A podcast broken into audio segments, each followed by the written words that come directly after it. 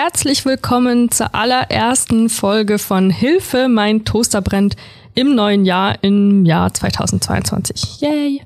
Der Jonas ist wieder mit dabei. Hallo Jonas. Und heute haben wir auch noch einen Gast, den wir euch gleich vorstellen.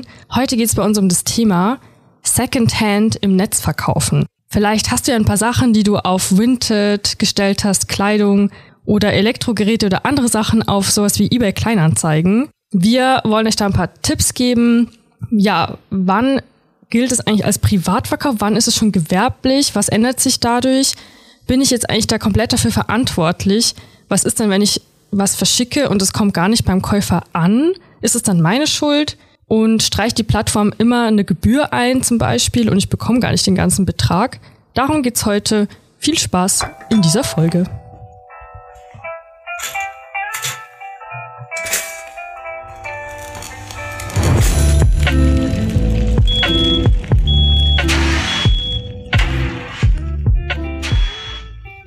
Hallöchen, auch von mir noch ein schönes 2022. Ähm, vielleicht auch noch mal kurz vorweg. Sorry, dass wir so lange im Winterschlaf waren. Wir hatten ein bisschen technische Probleme. Wir haben eigentlich was vorproduziert gehabt, aber irgendwie hat es nicht ganz so geklappt, Nina, ne? Leider. Nee, es war ein bisschen so ein Fail. Ja, und ähm, vielleicht auch noch ein Hallo an unseren Gast, der Patrick. Hallo. Du warst ja schon mal bei uns in der Folge, wo es um das Thema mit Kreditkartenzahlungen ging.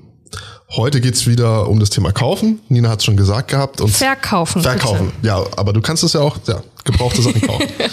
ähm, genau, sowas wie eBay Kleinanzeigen, Winter, du hattest es ja schon angesprochen, Nina. Worauf muss ich achten, wenn ich jetzt privat was verkaufe? Da bist du ja unser, unser heutiger Experte. Was würdest du denn raten, wenn du eine Gebrauchtware über so, ein, so eine Plattform verkaufen wollen würdest? Naja, zunächst einmal brauche ich was, was ich loswerden will.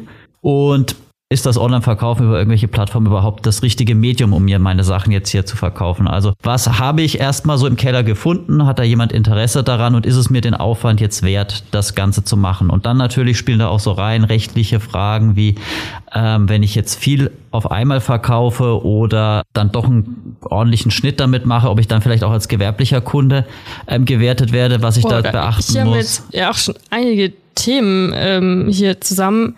Wie also du meintest, mal gucken, kann ich, also lohnt sich das überhaupt, das weiter zu verkaufen? Wie finde ich das raus? Wenn das jetzt Ganze einen Wert von 20 Euro neu hatte, hat vielleicht jetzt gebraucht einen Wert von 5, lohnt es sich dann überhaupt, da diese ganze Arbeit reinzustecken? Oder aber anderes Beispiel, das ist was Großes und Sperriges. Ich habe so, eine, so einen alten ähm, Kirschholzschrank irgendwo im Keller stehen, den ich loswerden will, der vielleicht auch einiges wert ist oder mal wert war. Wie kriege ich den überhaupt mhm. zum Interessenten hin? Dann natürlich auch die rechtlichen Fragen, die damit hineinspielen. Wie darf ich mein Angebot überhaupt gestalten? Was darf ich überhaupt verkaufen? Es gibt ja gewisse Sachen, die. Das wäre jetzt auch meine Frage gewesen. Was darf ich denn überhaupt alles verkaufen? Kann ich irgendwie meine Fußballtrikots, meine Schmucksammlung, äh, keine Ahnung, kann ich meine getragene Badehose verkaufen? Ähm, gibt es da irgendwie eine Grenze? Also das darf man, oder es gibt bestimmte Artikel, die man einfach nicht verkaufen darf? Ja, also das klassische Beispiel ist natürlich jetzt irgendwelche ähm, Waffen, die man geerbt hat, die auf dem Speicher liegen oder ähm, generell illegale Sachen, die man nicht verkaufen darf, also Medikamente, ähm, Drogen und so weiter, das sollte natürlich jedem klar sein, das darf man nicht verkaufen. Dann gibt's auch Sachen wie ähm, Pelze oder ähm, Truppenhölzer, die einfach nicht gehandelt werden dürfen, auch nicht, wenn man es legal erworben hat. Und wie ist es, wenn ich jetzt zum Beispiel ein Veranstaltungsticket gekauft habe und mir sage, hm, ist jetzt vielleicht doch nicht so mein Ding oder ich habe keine Zeit, kann ich das dann verkaufen? Konzerttickets, Fußballtickets? Das ist so ein, so ein Graubereich. Also bei Tickets, das ist so eine Sache, das kann verboten sein, kann aber auch erlaubt sein. Um dem Ganzen vorne wegzugreifen, ist es bei den meisten Plattformen in vornherein ausgeschlossen, eben in den allgemeinen Geschäftsbedingungen, wenn man diese Plattform nutzen will, dass man solche Artikel dort nicht verkaufen soll, beziehungsweise gar nicht darf. Du hast es vorhin schon ein bisschen angedeutet. Also ich habe mir immer gedacht, solange ich auf so einer Plattform unterwegs bin, wie eben eBay Kleinanzeigen, dieser Amazon Marketplace, Vinted, wie auch immer, ist es ein Privatverkauf, aber es kann auch sein, dass ich da ins Gewerbliche rutsche, ohne es zu merken, oder? Also worauf muss ich da achten? Also es ist ja so, dass man als gewerblicher Verkäufer viel mehr beachten muss als eine, eine, Privatperson. Also man muss da dann im Zweifel für die Gewährleistung einstehen, man haftet für den Versand äh, zum Käufer hin. Und deswegen gibt es natürlich auch einige schwarze Schafe, sage ich mal, die sagen, wir verkaufen die ganzen Sachen nur privat. Darf ich kurz Und, einhaken? Du hast gemeint, man haftet für die Gewährleistung. Was heißt das genau? Also wenn man jetzt eine Sache als ähm, Händler verkauft, dann hat man dafür einzustehen, dass auch diese Sache ähm, frei von Mängeln ist. Das gilt auch für gebrauchte Sachen, wo wovon wir ja meistens mhm. jetzt hier reden, wenn wir privat was weiterverkaufen. Das heißt im Prinzip, also, wenn ich im Laden oder online was kaufe und es geht dann kaputt, dann kann ich mich da wieder hinwenden und sagen, hey, ähm, es ist kaputt gegangen. Also dieser klassische Satz von einem Verkäufer, der sagt, gekauft wie gesehen, kein Anspruch auf Gewährleistung, keine Rücknahme. Das kann man machen, wenn man Sachen privat verkauft. Das kann man Diesen aber Satz nicht. Ich noch nie gehört. Ja? Hast du das dann, hast du noch, absolut. Dann, dann hast du noch nie ein Auto gekauft, wo es dann heißt, gekauft wie gesehen und keine Rücknahme. Und wenn man dann jetzt zwei Wochen später kommt und sagt, der Motor ist explodiert, dann könnte man beim Händler sagen, das ist jetzt ein Fall von Gewährleistung, weil mhm. es ist wohl relativ klar, dass bereits beim Kauf da irgendwann ein Mangel angelegt war beim Motor. Wenn man es allerdings privat verkauft hat, dann ist man da raus. Also dann kann man sagen, nee, also davon habe ich nichts gewusst. Also natürlich darf man auch nicht den Mangel kennen und verschweigen, mhm. aber wenn man davon nichts gewusst hat und nach zwei Monaten geht das jetzt einfach kaputt, weil es halt einfach mal so ist, dann ist man als Privatverkäufer da raus. Man hat als gewerblicher Verkäufer natürlich viel mehr Pflichten und die ich als Privatverkäufer würde ich jetzt mal behaupten ja gar nicht haben will. Wie mache ich jetzt, also wie ähm, sorge ich dafür, dass ich nicht aus Versehen ein gewerblicher Verkäufer werde? Dass man eben gar nicht erst in diese Situation hineinkommt, dass man eben als Händler angesehen wird, gibt es ein paar Sachen, die man eben beachten soll. Also als Händler ist man grundsätzlich, kann man gelten, wenn man halt viele Sachen verkauft innerhalb eines kürzeren Zeitraums. Anderes heißt, Indiz. Wie viel? In welchem Zeitraum? Ja, das ist sehr, sehr, sehr dehnbar. Also wenn ich jetzt natürlich tausendmal eine CD in einem Monat verkaufe, dann bin ich gewerblicher Händler, dann brauche ich, dann reicht das allein schon aufgrund der Masse. Wenn ich jetzt zum Beispiel meine Garage ausmiste, dann habe ich da halt vielleicht noch einen alten, alten Satz Reifen, den ich mhm. einstelle, dann habe ich da vielleicht noch irgendwie einen Wagenheber. Das sind alles, das sind äh, unterschiedliche Waren. Und es ist auch immer nur ein Produkt von einem. Also wenn ich jetzt natürlich in meinem Keller hier 100 Reifen liegen habe und die nach und nach alle jetzt bei eBay Kleinanzeigen einstelle, dann ist der Verdacht schon näher, dass es hier auch äh, gewerblich ist, weil wer hat so viel davon zu Hause rumliegen? Was ist jetzt zum Beispiel, wenn, wenn ich was verkauft habe und ich muss das liefern und es geht äh, auf dem, auf dem Lieferweg irgendwie kaputt. Keine Ahnung, du hast irgendwie schöne Biergläser noch gehabt von deinen Großeltern, die du nicht mehr brauchst und, und möchtest die noch zu Geld machen, verschickst die dann an jemanden, der vielleicht Biergläser sammelt und die gehen unterwegs kaputt. Musst du dann dafür aufkommen für den Schaden oder wie ist das geregelt? Genau, das ist auch ein wichtiger Unterschied zwischen dem Privatverkauf und dem Verkauf als Händler. Also als Privatverkäufer, wenn man die Sache der Post übergeben hat, eingepackt hat, dann ist man in der Regel aus der Sache raus. Wenn die jetzt irgendwie unterwegs kaputt geht, dann ist das das Problem des Käufers. Das kann man als Händler nicht machen. Da muss man wirklich dafür Sorge tragen, dass die Ware auch unbeschädigt beim, beim Käufer ankommt. Und wenn, selbst wenn unterwegs das jetzt ähm, mutwillig durch irgendwelche äh, Leute zerstört wird auf dem Versandweg, dann hafte ich als Händler immer noch dafür. Jetzt die Frage, ob man dann lieber zum Abholen macht oder die Sache verschicken soll, das ist dann auch wieder eine Frage ähm, des, des Preises beziehungsweise des, der, des eigenen Aufwands, den man betreiben will. Also haftungsmäßig ist man als Privatperson raus, aber man muss natürlich die Sache auch ordnungsgemäß verpacken. Die ganzen Infos, die gibt es natürlich auch auf der Webseite der E-Commerce-Verbindungsstelle. Die machen wir natürlich in die Show Notes. Und da habe ich gelesen, dass man, ähm, also ich komme zum Thema Produktbeschreibungen. Wie beschreibe ich mein Produkt? Und da gebt ihr den Tipp, dass man da einen Satz hinzufügen sollte, um, auf juristisch heißt das, die Mängelhaftung auszuschließen oder so. Ähm, echt jetzt? Wusste ich nicht. Hat, hat, macht das irgendjemand? Oh, das machen ganz schön viele Leute. Also meistens sind die Formulierungen so ein bisschen, würde ich mal sagen, nicht ganz korrekt, aber äh, drunter schreiben natürlich alle, dass sie keine Gewährleistung übernehmen wollen oder dass sie für Mängel an der Sache nicht einstehen wollen. Das muss Könnt man ihr auch einfach Copy-Paste von unserem Artikel nehmen, oder? Und Könnt. geht auch nur als Privatverkäufer, hast du gesagt, ne? Genau, also zumindest ist es dann rechtlich wirksam. Ja. Runterschreiben kann es jeder, ja. aber deswegen versucht man ja eben dann im Nachhinein vielleicht zu drehen, zu sagen, das hat er zwar drunter geschrieben, aber aufgrund der Menge, die diese Person verkauft hat, ist das keine Privatperson, sondern Händler gewesen. Deswegen gilt dieser Satz nicht. Und kannst du noch mal erklären, warum ist es gut, wenn ich das drunter schreibe? Da der gesetzliche Grundfall eben sagt, dass es diese Gewährleistung immer gibt, muss ich aktiv was tun. Ich muss meinem Vertragspartner sagen, dass das, was im Gesetz gilt, bei unserem Vertrag nicht gilt. Heißt, wenn ich es vergesse, muss ich für, für wenn, wenn das Produkt einen Schaden hat, dafür aufkommen. Genau. Nochmal, um auf Ninas Frage zurückzukommen, die Produktbeschreibung. Wie ist das, wenn ich jetzt ein Angebot finde, ich suche mir ein neues Handy und ich habe jetzt keine Lust, mir ein neues für 1000 Euro zu kaufen, sondern ich möchte irgendwie was Günstiges, was Gutes und der Verkäufer schreibt da jetzt rein, das äh, ist wie neu, ist perfekt und dann kommt's an und es hat eine kostenlose Spider-Man-App mit dabei, also dein, dein, dein Display ist zerkratzt, die Kanten sind irgendwie abge, abgekratzt, weil sie schon tausendmal auf den Boden gefallen ist. Was habe ich da für Rechte? Dann hat man natürlich wieder Rechte. Also wenn jetzt in dem Fall, wo das Produkt einfach falsch beschrieben wurde, beziehungsweise wo auch offensichtlich die Unwahrheit gesagt wurde, da kann man natürlich dann vom Vertrag zurücktreten, beziehungsweise den Vertrag auch anfechten wegen Täuschung und äh, den Vertrag rückabwickeln. Selbst wenn dieser Satz drin steht, dass man für, für Schäden keine Gewährleistung übernehmen will. Weil Wen dann ist es ja jetzt hier auch tatsächlich was, was objektiv bekannt ist und wo einfach die Unwahrheit gesagt wurde. Also das darf man natürlich mhm. nicht. Wo ich gemeint habe mit äh, dem Ausschuss der Gewährung, das geht nur für Sachen, die man nicht weiß, die versteckt sind, die sich auch noch gar nicht gezeigt haben. Also wenn ich von vornherein weiß, dass das, was ich verkauft habe, Schrott ist, dann darf ich auch nicht sagen, funktioniert einwandfrei. Sollte ich dann am besten immer einen Screenshot von der Anzeige machen, weil die kann ja dann entfernt werden und dann kann ich ja gar nicht mehr zeigen im Nachhinein, dass das als neu beworben wurde, das Handy, obwohl ich Schrott bekommen habe. Oder wie mache ich das? Es kommt ja immer auf die Situation an. Wenn die Ware jetzt nicht so ist, wie das beschrieben wurde, wie ich das auch hätte erwarten dürfen, wenn da steht neuwertig und das ist einfach nicht neuwertig, dann kann ich die zurückgeben.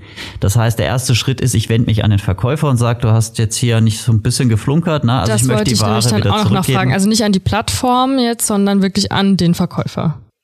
Der, der mir die Sache geschickt hat, der das Angebot eingestellt hat, an den wende ich mich. Und das ist erstmal der erste Schritt mhm. und sage hier, ähm, wie soll ich es zurückschicken? Gebt dir eine Frist von fünf Tagen.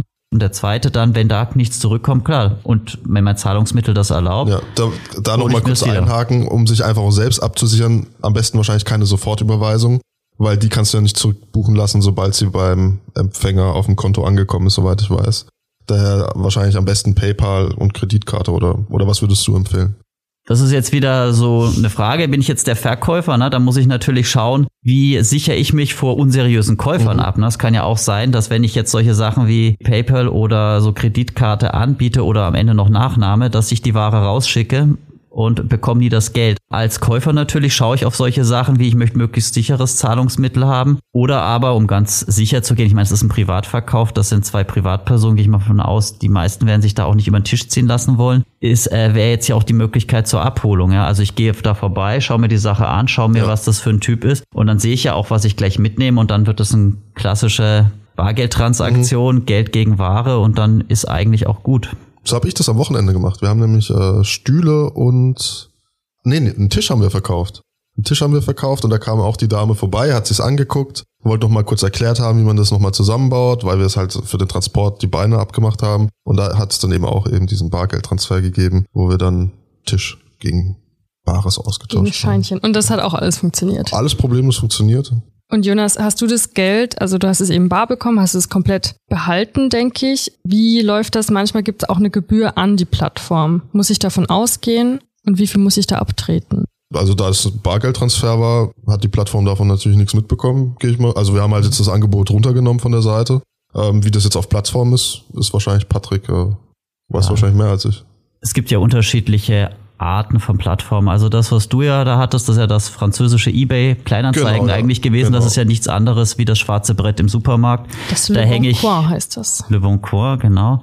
Da hänge ich einfach mein Angebot hin. Unten drunter ist dann noch die Telefonnummer. Wenn Interesse besteht, dann melden Sie sich. Also das kostet in der Regel nichts.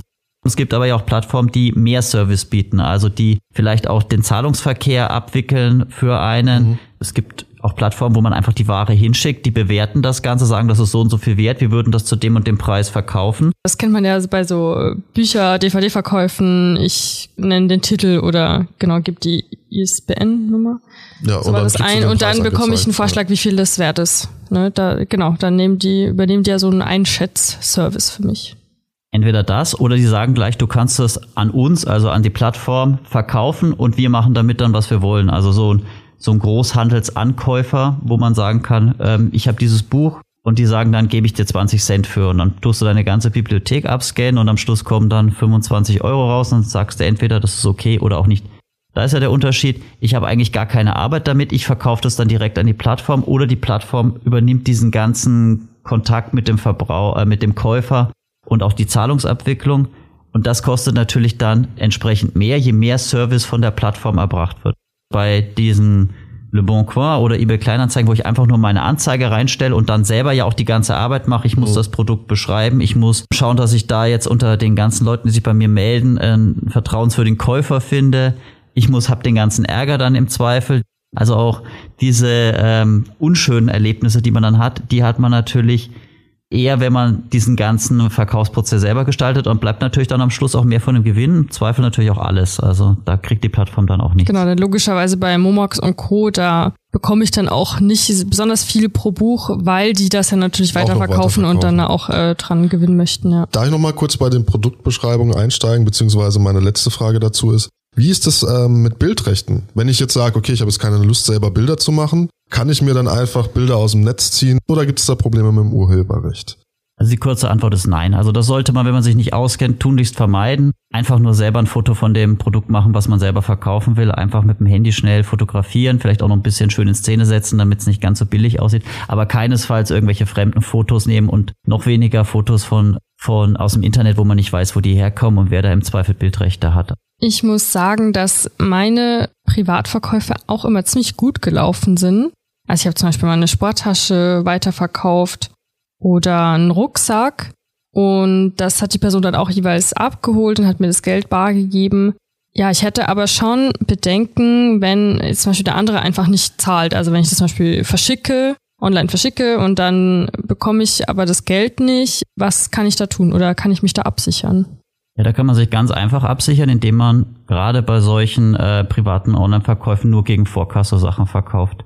Und wie kann ich mich, also, oder gibt es da eine Möglichkeit, dass ich mich eben ja gegen dieses nervige oder diese so nervige Nachrichten schützen kann? Manchmal bekomme ich ja dann auch Nachrichten, die gar nichts damit zu tun haben mit dem Produkt. Den Fall hatte ich leider auch schon, die auch nicht sehr angenehm dann sind. Oder ja, und, und im ganz schlimmsten Fall ähm, kann das ja sogar in Betrug umschwappen, also dass ich da wirklich mit einem Betrüger zu tun habe. Kann ich mich da schützen?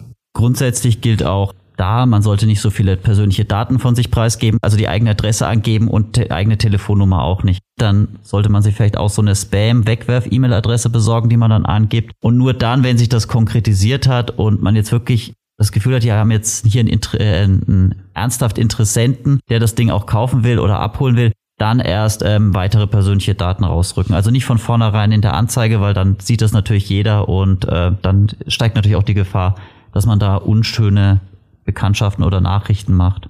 Jetzt haben wir relativ viele Infos äh, gehabt.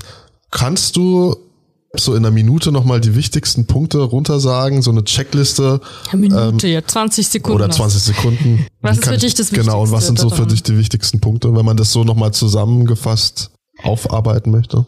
Erstmal schaut, was man hat. Will man das überhaupt online verkaufen? Ist es dafür geeignet? Dann sich mit den allgemeinen Geschäftsbedingungen der Plattform vertraut machen. Darf ich die Sache dort verkaufen? Wie funktioniert das dann mit der mit der Abwicklung, mit der Zahlung und dann, wenn ich das eingestellt habe, darauf achten, dass ich die Ware ähm, wahrheitsgemäß beschreibe, ein paar schöne Fotos mache, aber keine fremden Fotos verwende, auch keine fremden Beschreibungen vom Hersteller zum Beispiel, sondern dass ich das selber formuliere und ähm, nicht so viele persönliche Daten herausgeben am Anfang und wenn ich dann Käufer gefunden habe, dass ich dann auch nicht vom vorgegebenen Prozedere abweiche. Also wenn ich Vorkasse vereinbart habe, und der Verkäufer hat gesagt, er möchte die Ware haben, dann sich nicht irgendwie darauf einlassen, ich schicke einen Bekannten vorbei und der holt sich die Sache dann ab und gibt das Geld in Bar oder irgendwelche solche, solche Sachen, sondern dass man sich dann auch tatsächlich an den an die vorgegebene Abwicklung handelt, die dann auch von der Plattform meistens vorgegeben wird. Die Plattform selber die ist natürlich die erste, der bekannt ist, wenn es irgendwelche Betrugsmaschen mhm. gibt und durch die AGBs und den Verlauf, den die vorgeben, versucht die Plattform natürlich auch solche Sachen zu verhindern. Also meistens Erfolgreiche Betrugsfälle passieren dann, wenn man sich eben nicht an die Vorgaben der Plattform hält, sondern dann nebendran irgendwie mhm. das Ganze abwickelt. Vielleicht, weil man dem eher vertraut oder keine Ahnung. Doch eine Minute. Ja, wenn man das alles eingehalten hat, dann sollte es auch relativ klappen und vielleicht auch nicht ganz so hochwertige Sachen. Also wenn es dann doch mal schief geht, dass sich dann auch der Verlust im Rahmen hält. Sollte ja auch noch Spaß machen. Das ist doch ein super Stichwort. Ich fand es jetzt auch eine super Zusammenfassung. Genau, weil wir wollen ja auch nicht, dass es jetzt so klingt, als wäre das alles super kompliziert. Auch im Sinne der Nachhaltigkeit ist es natürlich eine tolle Sache, ähm, privat weiter zu verkaufen. Oder ich denke mir auch immer öfter, ich sollte lieber mal gucken, ob es das auch Gebrauch gibt, was ich äh, jetzt mir neu anschaffen möchte. Ähm, und es hat einfach so viele Vorteile. Man spart sich Geld und ähm, ja, es landet da nicht auf dem Müll. Vielleicht nennt man da noch nette Leute kennen, die sich die Sachen abholen. Ja, wer Zum weiß. Beispiel. Ja, die Frau war, also die, der Dame, den wir den Tisch verkaufen, äh, der wir den, der Dame, der wir den, kein Deutsch. Also wir haben den Tisch verkauft, die Dame hat sich sehr darüber gefreut. Und hattest ein nettes Erlebnis ja. quasi. Ja, ja. Patrick, was ist das nächste, was du online stellst? Ich online. Äh, gerade nichts, beziehungsweise gerade noch, ich habe ein, äh, ein Fahrradanhänger, den ich loswerden will. Aber Na, da bin ich Leute. mir noch nicht sicher, ob ich den online einstellen will, weil da stelle ich mir auch die Frage, der ist relativ groß. Oder zum ähm, Selbstabholen. Ich, oder zum Selbstabholen. Das Problem ist, das ist typengerecht für ein gewisses Fahrzeug. Das heißt, man müsste dann auch wirklich jemanden finden, der tatsächlich auch dieses Fahrzeug hat und auch eben so einen äh, Fahrradanhänger haben will. Insofern ähm, weiß ich noch nicht so genau, was ich damit mache. Wenn du jemanden kennst, der alle möglichen Dinge online verkauft, dann schick derjenigen Person doch diese Folge. Ja, vielen Dank, Patrick, für deine Zeit. Gerne. War ein sehr interessantes Gespräch. Also ich habe echt viel mitgenommen. Und äh, wir freuen uns, wenn du dich nächstes Mal wieder dazu entscheidest, bei uns reinzuhören. Und bis zum nächsten Mal. Mach's gut.